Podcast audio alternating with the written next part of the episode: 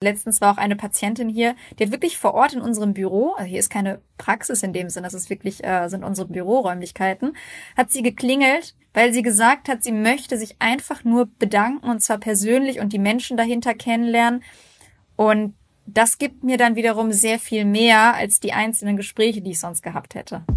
Fascination Unlimited, your podcast for real digital insights. Geschichten von Menschen und ihren digitalen Erlebnissen und Emotionen. Was mit digital alles möglich ist und wie es für Unternehmen, Marken und Menschen den Unterschied macht.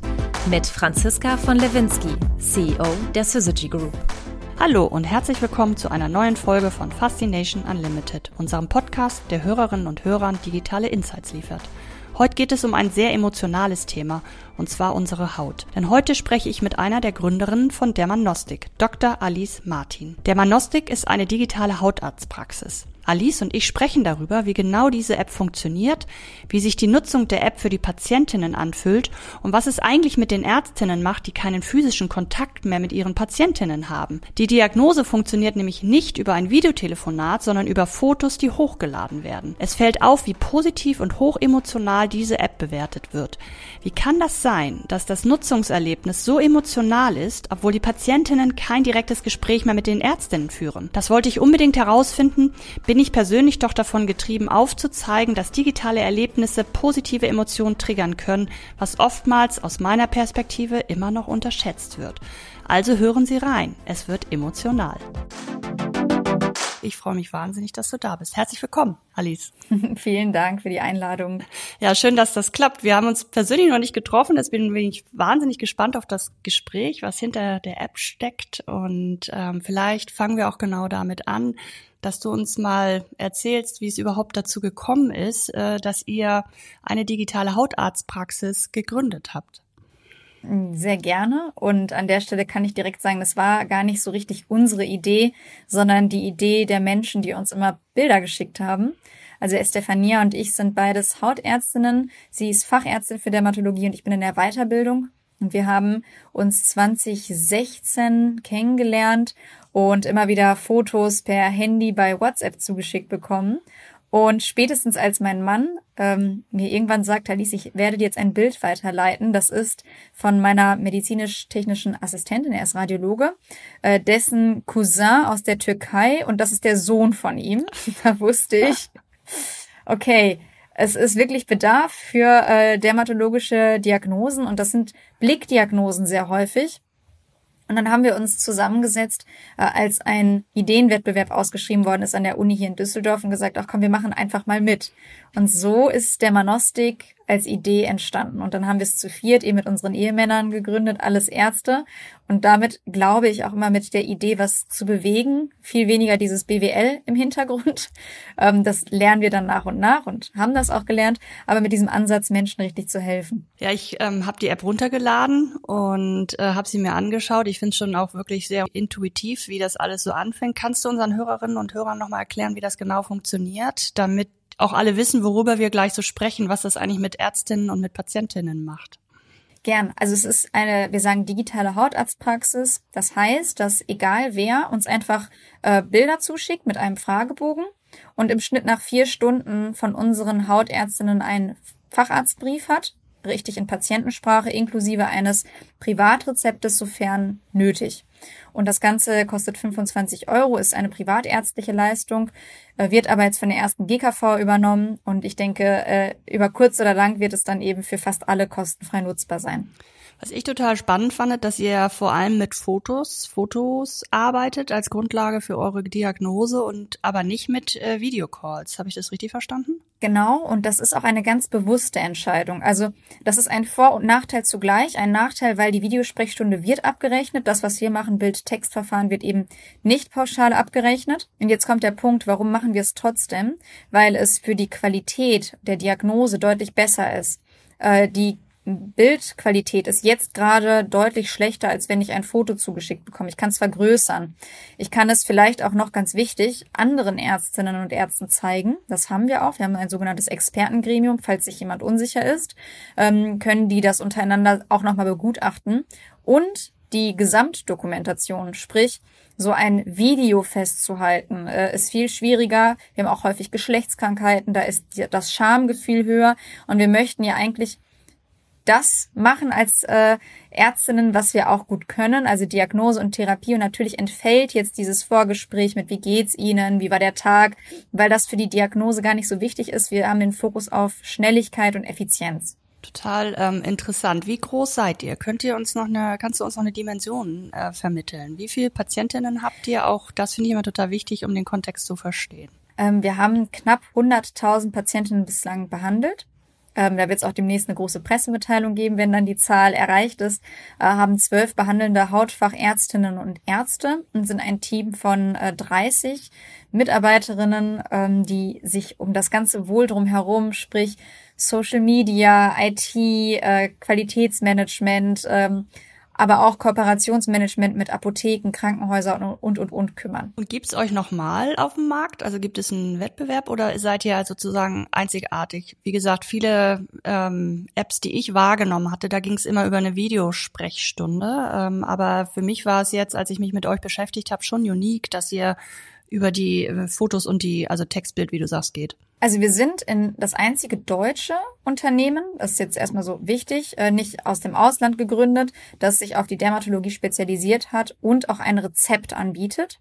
Natürlich gibt es auch im Ausland Unternehmen, die ein ähnliches Modell äh, fahren oder es gibt viele, die Videosprechstunde auch für die Haut anbieten. Aber so wie wir das machen, inklusive Terminvereinbarung vor Ort bei Patientinnen, die operiert werden müssen oder Blutuntersuchungen ähm, kriegen, in der Form sind wir äh, einzigartig. Und ich glaube, das ist auch mit der Grund, warum die Rezensionen so gut sind, weil wir wirklich äh, authentisch, vielleicht manchmal auch nicht wirtschaftlich, wenn man das im Verhältnis äh, legt, arbeiten, aber absolut zum Wohle äh, derjenigen, die uns dann nutzen und die Hilfe brauchen.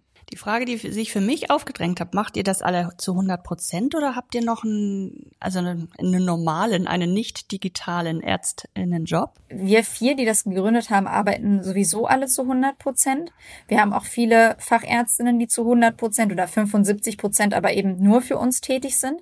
Wir haben aber auch einige, die sind sowohl in der Praxis als noch vor Ort, weil sie sagen, ich liebe es zu operieren oder äh, ich möchte auch gerne noch äh, andere Behandlungen am Patienten durchführen und das können wir eben dann nicht bieten. Ja. Aber äh, natürlich alle, die jetzt äh, im Gründungsteam und auch sonst im Team sind, arbeiten sonst nur für Dermanostik. Ja. Ähm, ich habe gelesen, seit 2019 gibt es euch, also vor Corona gegründet, dann kam Corona. Hat euch das geholfen bei der Akzeptanz? Das Thema muss ich einfach ansprechen, weil die Hürde ja. ist ja einfach auch erstmal da und sehr, sehr ungewohnt. Wir haben auch mal eine Studie gemacht, da die klar gezeigt hat, dass auch gerade in Deutschland äh, die Menschen eher zurückhaltender sind. Äh, ich sag mal, Telemedizin in Anspruch zu nehmen. Brauchtet ihr Corona für den, für den Durchbruch? Also ich würde jetzt nicht so weit gehen und sagen, wir brauchten es. Ähm, ich würde eher sagen, es hat uns geholfen, weil wenn wir es brauchen, dann hieß es, es hätte sonst nicht funktioniert und das glaube ich nicht. Ganz im Gegenteil, äh, es hat auch vorher funktioniert. Also das heißt, das mit WhatsApp war ja Teledermatologie. Aber die Akzeptanz im Markt, das zu nutzen, war unabhängig von uns, allein durch die ähm, erhöhte Nutzung von Videosprechstunden schon da. Also das heißt, Telemedizin war plötzlich den Menschen ein Begriff und wir mussten nicht mehr aktiv so viel Aufklärungsarbeit leisten. Von daher ja, retrospektiv ein Push, aber nicht zwingend notwendig, damit das, was wir machen, funktioniert. Haben denn die, die ähm, Patientinnenzahlen abgenommen jetzt seit Corona oder bleiben die auf dem gleichen Niveau, auch Interesse? Nee, die steigen sogar. Die steigen also sogar. Also wir haben, okay. ja, ja, ja, absolut. Oh, und das ist ja genau das, wenn jemand der Manostik genutzt hat und merkt, es geht schnell, es geht einfach, die 25 Euro sind es wert. Ich habe das ja auch, wenn ich mir manchmal etwas kaufe, äh, nehmen wir jetzt mal an, äh, im Laden und das ist ganz weit weg für, weiß ich nicht, 20 Euro oder 25 Euro ein T-Shirt äh, und dann merke ich, okay, es passt mir doch nicht oder ich weiß auch nicht, dann überlege ich erstmal äh, bei meinen Familienmitgliedern, wer würde sich denn über dieses Geschenk freuen, auch wenn ich jetzt das Geld in Anführungszeichen verliere, als dass ich nochmal dahin fahre äh, und das umtausche, weil die Zeit und der Wert dieser Zeit ist nicht zu vergleichen. Und viele sagen das ebenfalls. Ich muss mit dem Kind vielleicht extra nochmal in die äh, Sprechstunde gehen. Ich falle bei der Arbeit aus. Kinder lieben das auch überhaupt nicht, jetzt zur Ärztin oder zum Arzt zu gehen. Und diese 25 Euro rechtfertigen dann eben eben äh, Dermanostik privat zu nutzen. Wir haben viele Selbstzahler, die eigentlich gesetzlich versichert sind. Okay. Und mhm. jetzt kommen 30 Prozent nochmal zu uns. Das heißt, wir sehen das richtig in unseren Zahlen, das sind Wiederkehrer und der Manostik ist ja nicht auf Abruf nutzbar. Wenn ich keinen Hautausschlag habe oder keine Hauterkrankung, nutze ich es nicht. Ja, ich kann es ja nicht provozieren, ja. egal wie viel ich jetzt Werbung und Marketing mache. Wichtig ist aber, wenn ähm, du etwas hast, dass du weißt, es gibt uns oder eben auch uns entsprechend weiterempfiehlst. Jetzt hast du ja schon darüber gesprochen oder gerade erwähnt, dass ihr unglaublich, das hat mich auch beeindruckt im Vorfeld, wie gut die Rezensionen sind und wie auch emotional tatsächlich die Kommentare zu eurer Leistung. Jetzt könnte man meinen, wenn ich keinen direkten Kontakt mit einem Arzt oder Ärztin habe, dass das eigentlich unemotionaler ist, dass das sehr viel sachlicher ist. Die Reaktionen auf eurer Webseite sprechen ein total anderes Bild. Kannst du dir erklären, warum das so ist. Was macht das mit den PatientInnen, wenn die eure Services in Anspruch nehmen, im Vergleich auch zu, ich gehe in eine Hautarztpraxis? Schnelligkeit ist eins, ja, genau, auch Einfachheit. Hast du noch mehr Erklärung? Kannst du uns da ein paar Insights geben, wie das für die, für die Patientinnen ist? Äh, sehr gerne. Ich glaube, es sind zwei Sachen. Das eine ist meine Erwartung. Das heißt, was erwarte ich? Und das zweite ist meine Leistung. Was biete ich? Nehmen wir jetzt mal den ganz normalen Besuch vor Ort. Ich erwarte eigentlich, wenn ich sechs Wochen auf einen Termin warte, extra dahin fahre, vor Ort auch nochmal warte, weil das ist die Wahrheit, dass es dann ein entsprechend sehr langes Gespräch ist im Verhältnis zu dem, was ich schon investiert habe. Wenn ich aber wiederum für einen Prozess in der App drei Minuten brauche, das heißt, ich lade der Manostik runter, lege den Faller nach drei Minuten, äh, ist das beendet, ist mein Einsatz sehr viel niedriger und meine Erwartungen sind entsprechend auch niedrig. Und das heißt, das ist die erste Diskrepanz, also das, was ich erwarte, das zweite ist das, was ich bekomme. Bei der niedergelassenen Praxis bekomme ich ein Gespräch, wenn ich Glück habe, von fünf bis acht Minuten. In Wirklichkeit ist es häufig deutlich kürzer. Das heißt, ich bin enttäuscht. Bei der Manostik ist es so, ich bekomme einen sehr ausführlichen Arztbrief und das, was ich schreibe, wird auch nochmal ähm, in, wir haben sogenannte Freitexte, wo die Patientinnen ähm, das schreiben, was sie noch denken, zusätzlich zu Ja-Nein-Fragen. Und da schreiben sie so etwas wie, ich bin besorgt oder bei meiner Tochter oder ähm, ich habe schon so viele Ärztinnen und Ärzte besucht, keiner konnte mir helfen. Und unsere Ärztinnen sind darauf trainiert, dass sie hochempathisch auf das antworten, weil das ist das Einzige, was wir haben. Wir haben kein Gespräch, mhm. wir haben kein Lächeln auf den Lippen, wir haben kein Schulterklopfen. Und deswegen ist dieser Text mit so viel Liebe und wir schreiben auch, wenn wir am Samstag oder am Sonntag antworten, ähm, ich hoffe, Sie hatten ein schönes Wochenende. Ich wünsche Ihnen noch ein schönes Wochenende oder äh, alles Gute Ihrer Tochter. Ich sende Ihnen liebe Grüße. Das heißt, ich bekomme, jetzt kommen wir zu der Erwartung, ich ja. erwarte nicht viel, aber ich bekomme umso mehr. Und ich bekomme, das ist jetzt noch der zweite Punkt, nach zwei bis vier Wochen einen Anruf von unserer medizinischen Abteilung. Das heißt, äh, dann rufen unsere Medizinstudentinnen oder Krankenschwestern an und sagen, ja, liebe Frau Müller, äh, wie geht es Ihnen? Hier ist einmal die medizinische Abteilung. Sie hatten ja vor zwei Wochen eine Borreliose diagnostiziert. Ich möchte mich erkundigen, ob äh, Sie die Medikamente eingenommen haben, ob es besser geworden ist. Und ich bin total geflasht als Patientin, weil ich denke, das ist mir noch nie passiert, dass mich äh, die Arztpraxis anruft. Und das machen wir aus zwei Gründen. Einmal aus der äh, Sicht der Qualitätssicherung. Damit können wir prüfen, dass richtig kranke Patientinnen auch die Therapie tatsächlich durchführen. Und wir machen das aber auch natürlich, um zu lernen. Wir lernen dadurch, unsere Patientinnen einzuschätzen. Wir lernen dadurch auch unseren Prozess zu verstehen, falls sie sagen, nee, das und das hat nicht funktioniert oder ich hatte Angst oder ich habe das nicht verstanden. Ich war doch nochmal zur äh, niedergelassenen Ärztin, was weiß ich. Also das heißt, äh, aus diesem Grund sind diese Rezensionen so gut, weil wir so viele Touchpoints noch zusätzlich haben. Gibt es denn Fälle, wo man auch sagt oder wo ihr sagen müsst, kann ich jetzt mit den Bildern, die reichen mir nicht aus äh, und überweist jemand an eine, an eine Hautarztpraxis?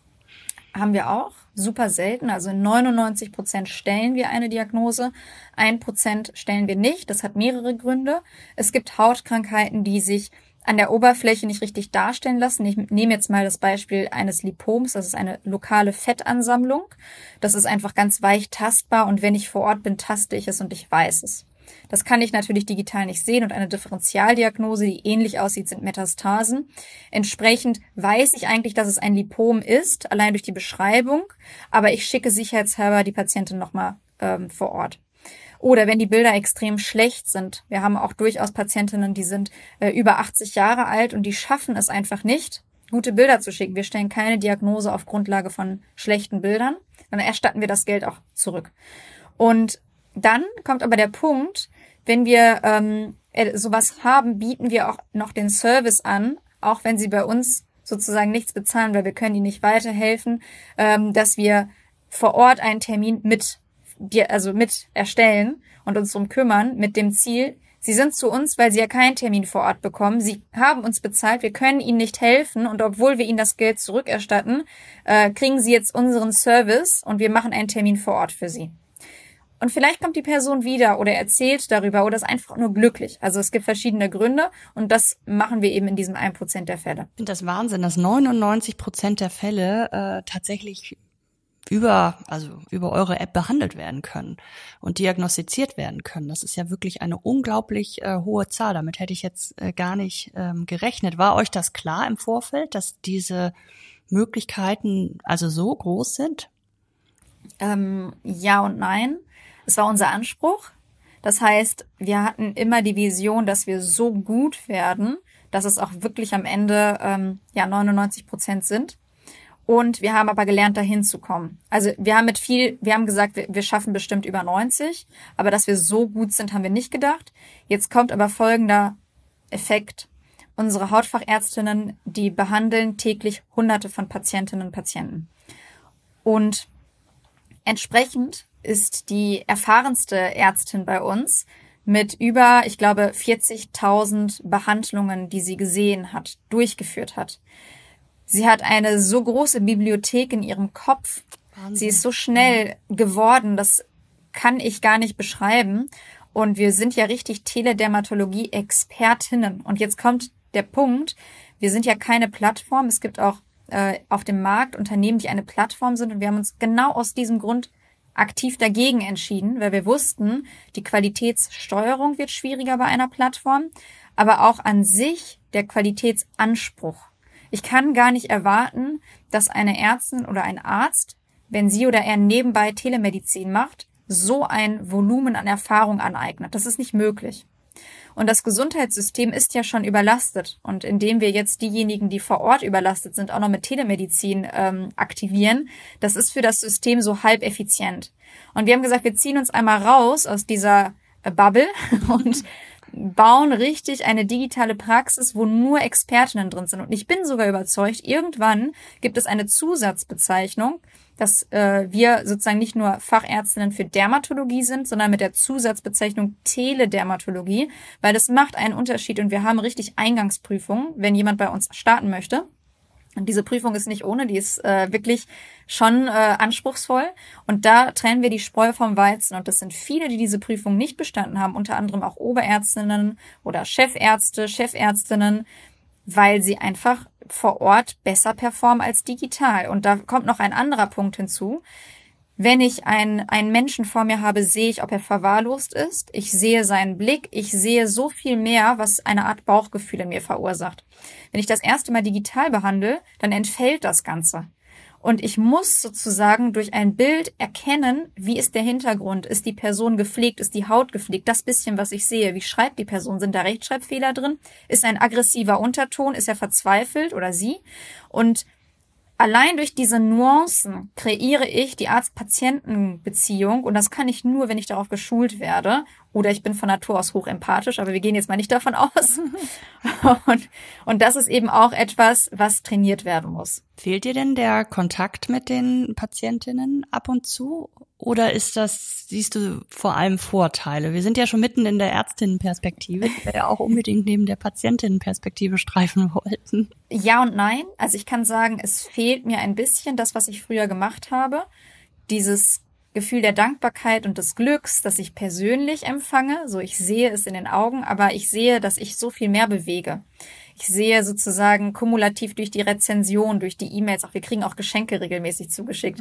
Ähm, Wahnsinn, letztens ne? war ja. total süß. Letztens war auch eine Patientin hier, die hat wirklich vor Ort in unserem Büro, also hier ist keine Praxis in dem Sinne, das ist wirklich, äh, sind unsere Büroräumlichkeiten, hat sie geklingelt, weil sie gesagt hat, sie möchte sich einfach nur bedanken und zwar persönlich und die Wahnsinn. Menschen dahinter kennenlernen.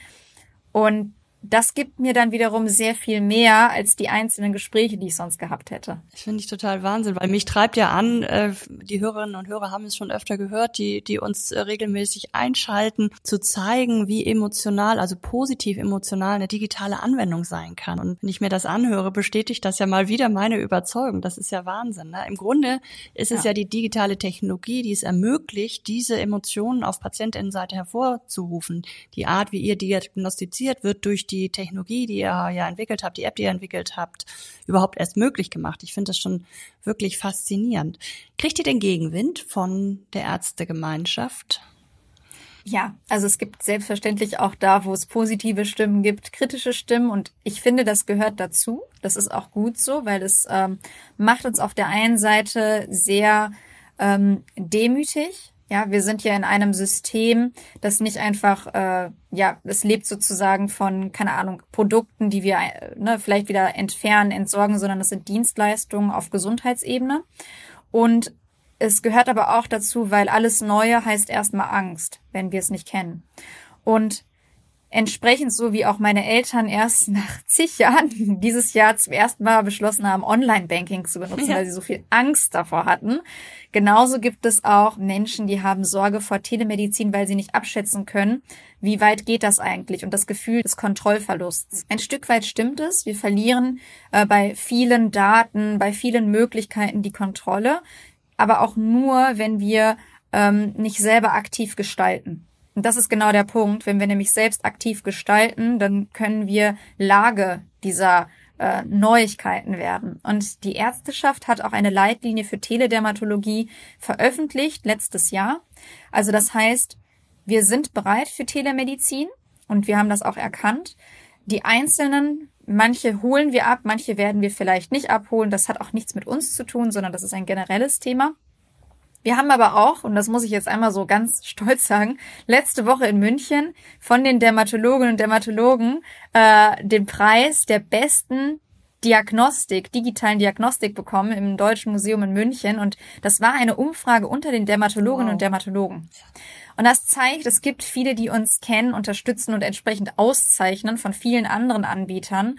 Äh, und das ist diese Demut, von der ich am Anfang gesprochen habe, weil wir wollen diese Menschen natürlich auch stolz machen. Wir sind ja aus ihrer Mitte heraus und das ist eine super große Verantwortung. Ja, herzlichen Glückwunsch erstmal. Ganz, äh, wirklich Dankeschön. ganz, ganz toll. Ich würde gerne nochmal auf das Thema Angst eingehen. Ne? Also klar, wir hatten jetzt mhm. über Angst in der Ärztegemeinschaft, vielleicht auch bisschen Gefahr, Wettbewerb und so weiter gesprochen ähm, habt ihr auch Patientinnen, die erst wahnsinnige Angst hatten, eure App zu nutzen, vielleicht aus Datenschutzgründen, vielleicht weil sie einfach keine Erfahrung damit hatten und die es dann doch gemacht haben? Wie haben die diese Angst überwunden, das einfach mal auszuprobieren? Hast du da Insights dazu? Das finde ich nochmal wahnsinnig spannend für unsere Hörerinnen.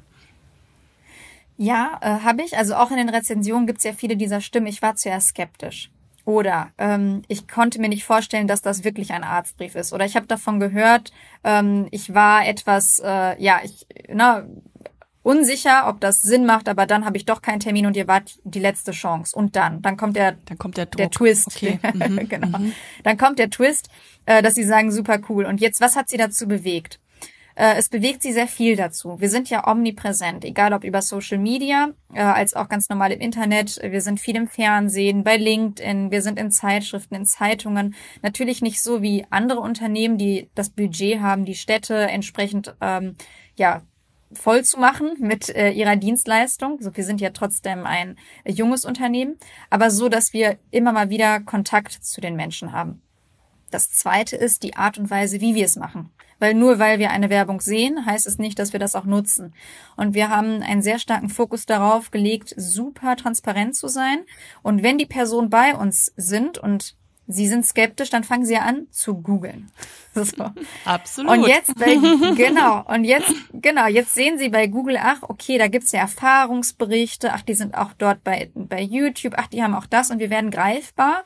Und durch diese Vermenschlichung, weil er, Digitalisierung ist Entmenschlichung, aber gleichzeitig können wir es auch vermenschlichen, indem Sie uns dann richtig sehen, haben Sie das Gefühl, ah, okay, da sind ja wirklich echte Menschen hinter. Sie lesen vielleicht die Rezension von anderen und das hilft dann, diese Hürde zu überwinden Und doch gibt es sicher Menschen, die haben Angst und werden uns nicht nutzen. Ja, aber von denen kann ich nicht berichten, weil mit denen hatte ich dann Klar. entsprechend keinen Kontakt. Das heißt, TikTok und YouTube, genau, da seid ihr sehr aktiv, ähm, ist wirklich dazu da, um Vertrauen zu schaffen? Oder haben die, die Kanäle noch eine andere Rolle für euch? Ja, die zweite Rolle ist wirklich aktive Aufklärung. Also wir erklären ja auch, es gibt eine Erkrankung, jetzt einfach nur ein Beispiel von ganz vielen, der Schwitzpilz, Pityriasis versicolor, das ist eine Erkrankung, dafür braucht es keinen Hautarzt, wenn ich weiß, was es ist, dann kann ich es auch selbst behandeln, es ist nicht rezeptpflichtig, ich hole mir in der Apotheke entsprechend die Wirkstoffe. Und diese Art von Aufklärung machen wir auch. Also wir klären aktiv über Erkrankungen auf und das ist jetzt vielleicht so in Anführungszeichen ein Verlust, Geschäft, weil ich erkläre den Menschen, wie sie mich in manchen Fällen nicht brauchen, aber weil wir jetzt ethisch sind, ähm, ist es ja genau richtig. Und das machen wir, das ist jetzt mit einem Beispiel, das machen wir mit ganz vielen anderen Erkrankungen auch. Und das ist unser Beitrag für die Gesellschaft, auch wenn diese Patienten nicht jetzt äh, bei uns sind, so haben wir sie doch vielleicht gesünder gemacht. Total gut. Also, was ich gerne noch mal wissen würde, ähm, wo du glaubst, wo so die Reise hingeht. Also A, ist das übertragbar auf andere Bereiche, im, also andere Arztbereiche? Oder funktioniert das nur im Hautarztbereich? Das würde mich noch mal interessieren. Und dann sprechen wir natürlich noch über KI und so, da kommen wir aber gleich zu. Kann man das übertragen, das Konzept? Äh, sehr gute Frage. Ich denke, es wird zum Teil übertragbar sein. Jetzt kommen wir genau zu dem Punkt, wir werden es nicht auf andere Bereiche übertragen. Haben wir uns ganz aktiv auch gegen entschieden, sowie gegen die Videosprechstunde, weil es ist unser Know-how. Ich kann gewährleisten, in der Dermatologie sind wir richtig gut und wir brennen auch dafür, ist unsere Leidenschaft. In anderen Bereichen haben wir nicht das Know-how und wir als Gründerteam können entsprechend dann nicht gewährleisten, äh, da die absolute Kontrolle zu haben. Trotzdem gibt es das in anderen, also ähm, Augenheilkunde zum Beispiel, so Retina-Scan oder ähm, auch gynäkologische so Sprechstunden etc. Zum Teil ist das möglich, aber ich weiß natürlich auch äh, aus meiner ärztlichen äh, Tätigkeit, es gibt ähm, ja Lim Limitation. Also das heißt, wenn ich etwas im Bauch tasten möchte, ich kann ja nicht tasten digital. Ich kann ja. viele Sachen digital nicht machen. Und von daher bietet sich bei der Dermatologie das insbesondere mhm. an, weil die Haut ist von außen zugänglich für alle. Und bei anderen Fächern gibt es das auch schon, wird es das vielleicht auch noch mehr geben, aber trotzdem bleibt ein Rest Unmöglichkeit erstmal ja, bis sie vielleicht was Neues erfinden. Aber zum aktuellen Zeitpunkt ist es noch da. Jetzt könnte man ja meinen, weil ihr auf alles auf Fotos basiert, äh, ihr habt ja, ich weiß nicht, unendlich viele Fotos. Du sprachst davon, ähm, dass ihr schon ganz, ganz, ganz viele Patientinnen hattet. Ähm, damit könntet ihr ja auch theoretisch eine KI füttern und die KI kann irgendwann euren Job übernehmen. Denkt ihr über Automatisierung nach? Ist das überhaupt möglich? Ist das ein Thema für euch? Ja, denken wir drüber nach und ich denke, das ist auch die Zukunft. Jetzt unterscheiden wir aber verschiedene Sachen. Also zum einen ähm, Automatisierung sind ja noch vorgestaltete äh, Stufen, bevor das Deep Learning anfängt und dann die künstliche Intelligenz. Und wir haben auch einen Prototyp einer künstlichen Intelligenz. Es gibt über 2000 verschiedene Erkrankungen in der Dermatologie. Wir haben äh, knapp oder etwas mehr als 600 Diagnosen schon, aber noch nicht alle 2000. Dann braucht es eine bestimmte Anzahl an Mindestbildern für eine Diagnose, für den Algorithmus und nachher das Deep Learning. Äh, da müssen wir auch noch hinkommen. Mein Endziel wäre, dass die künstliche Intelligenz den Arzt unterstützt, weil all das, was ich gerade am Anfang geschrieben habe, die zwischenmenschlichen Zeilen, die Empathie etc., ähm, das brauchen wir noch. Und nachher könnte eine künstliche Intelligenz, wenn der Arzt oder die Ärztin müde ist, ähm, so nach dem Motto, Achtung, das wäre noch eine Differentialdiagnose, vielleicht stellst du noch mal diese Frage. Also das wäre meine Zukunftsvision. Wohin wir letztlich gehen und ob es irgendwann eine komplette Ablösung gibt, äh, möglich, ja, schließe ich auch nicht aus. Aber zum aktuellen Zeitpunkt planen wir mit dieser Zwischenstufe für unsere Ärztinnen und Ärzte. Ja. Was ich mir ja auch vorstellen könnte, es werden ja, vielleicht gibt es das Angebot woanders auf der Welt noch, ähm, da werden Bilder gemacht, dass man auch insgesamt internationaler zusammenarbeitet, überhaupt zusammenarbeitet und so ja viel schneller zu einer hohen Anzahl von Fotos, von Bildern kommt, die dann wiederum überhaupt die Diagnostik auch nochmal optimieren könnte. Wie siehst du das? Bei ja, künstlicher Intelligenz ist nicht nur die Menge, sondern insbesondere die Qualität sehr entscheidend. Und äh, das, was wir ja jetzt bei Google auch schon kennen, es gibt eine ähm, künstliche Intelligenz von Google, die gibt dir drei Diagnosen, wovon eine zu 80 Prozent richtig ist. So, da, das ist natürlich noch nicht zufriedenstellend, nee, ja weil ich nenne von, jetzt ne? mal als Patientin. nee, gar nicht. nee, genau. Äh, es gibt ein einfaches Beispiel. Eine äh, Hautkrankheit kann so aussehen wie äh, die Krätze, wie die Neurodermitis oder eine bestimmte Art von Blutkrebs. So. Alle drei Diagnosen sind ganz unterschiedlich mit unterschiedlicher Ja. Prognose. Damit können wir nichts anfangen. Und die haben genau solche Bilder benutzt. Viele Bilder mit hoher Datenmenge, aber wo die Diagnosequalität nicht gut war. Und ich kenne das aus der Praxis in der Klinik. Die Patientinnen kamen. Wir haben als, Assistenz, als Assistenzärztinnen die Erstdiagnose gestellt und damit auch zum Fotografen geschickt. Dass es nachher was ganz anderes war, haben wir nie korrigiert. Das war uns ja auch theoretisch in Anführungszeichen egal. Äh, Und das ist aber die Datenlage, Lage, auf der genauso eine Google KI teilweise basiert. Und ich kann nicht garantieren, dass der nächste Punkt, dass andere Bilder nicht vielleicht eine ähnliche Qualität haben. Und deswegen haben wir uns auch entschieden, dass wir größtenteils mit unseren Sachen arbeiten. Vielleicht zieht man sich beim Muttermalen was dazu, da gibt's ja auch sehr gute äh, KIs. Nur äh, so ganz pauschal ist das schwierig zu sagen, äh, fusionieren wir die Datenbanken. Ja, total interessant. Hast du denn auch einen Wunsch äh, für die Zukunft, den du hier gerne loswerden möchtest? Wünschst du dir etwas? Ja, ich wünsche mir, dass in zwei Jahren niemand mehr fragt, was ist Dermanostik, weil es wirklich jeden Menschen äh, erreicht hat und vor allem mit dem Ziel, habe ich etwas, weiß ich direkt, zack, ich lade die App runter und kann es nutzen. Also das ist mein persönlicher Wunsch. Aber dann das Zweite, was ich mir auch wünsche, ist, dass Dermanostik es schafft, aktiv Aufklärung in vielen Erkrankungen zu schaffen, sodass wir eigentlich weniger Erkrankungen haben und seien es Läuse, sei es Krätze, Hautkrebs und, und, und.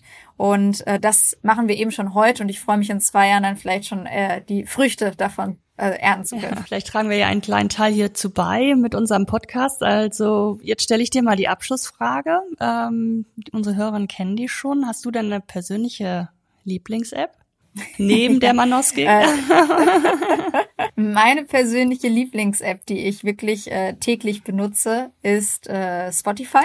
Aha. WhatsApp ist wahnsinnig äh, hoch im Kurs hier bei dieser Frage. Spotify, okay. Ja, was macht das mit dir? Spotify hat sich total weiterentwickelt, was auch äh, Algorithmen angeht, Präferenzen von Zuhörerinnen und Zuhörern. Das ist für mich ein schönes Beispiel. Als wir angefangen haben zu gendern, war Spotify direkt an erster Stelle mit dem Gendern und ich finde, es ist eine der wenigen Apps, wo ich noch nie etwas über Datenunsicherheit oder Komplikationen oder dass irgendwas nicht funktioniert, abstürzt oder sonst was. Und das ist für mich auch so äh, aus der Entwicklungsperspektive ein ganz starkes Vorbild, äh, wenn ich gucke, wohin können wir hingehen. Also nicht WhatsApp jetzt, sondern Spotify, weil ich das äh, wirklich sehr genieße. Alice, vielen Dank für das tolle Gespräch und die Insights, die du uns ähm, geliefert hast. Also es hat mich äh, wirklich begeistert, was alles geht mit digitaler Technologie und mich wahnsinnig äh, bestätigt darin, auf der Reise, auf die wir uns gemacht haben, tatsächlich da draußen zu zeigen, wie positive Emotionen mit digitaler Technologie tatsächlich ausgelöst werden können. Und ich, ich finde es klasse, was ihr macht. Und nochmal herzlichen Glückwunsch zu eurem Preis. Einfach toll, dass du hier bei uns Danke. bist. Vielen Dank für das Gespräch. Danke. Lust auf mehr Infos zum Podcast oder mehr zum heutigen Interviewgast? Dann ab auf syzygy-group.net. Hear you next time.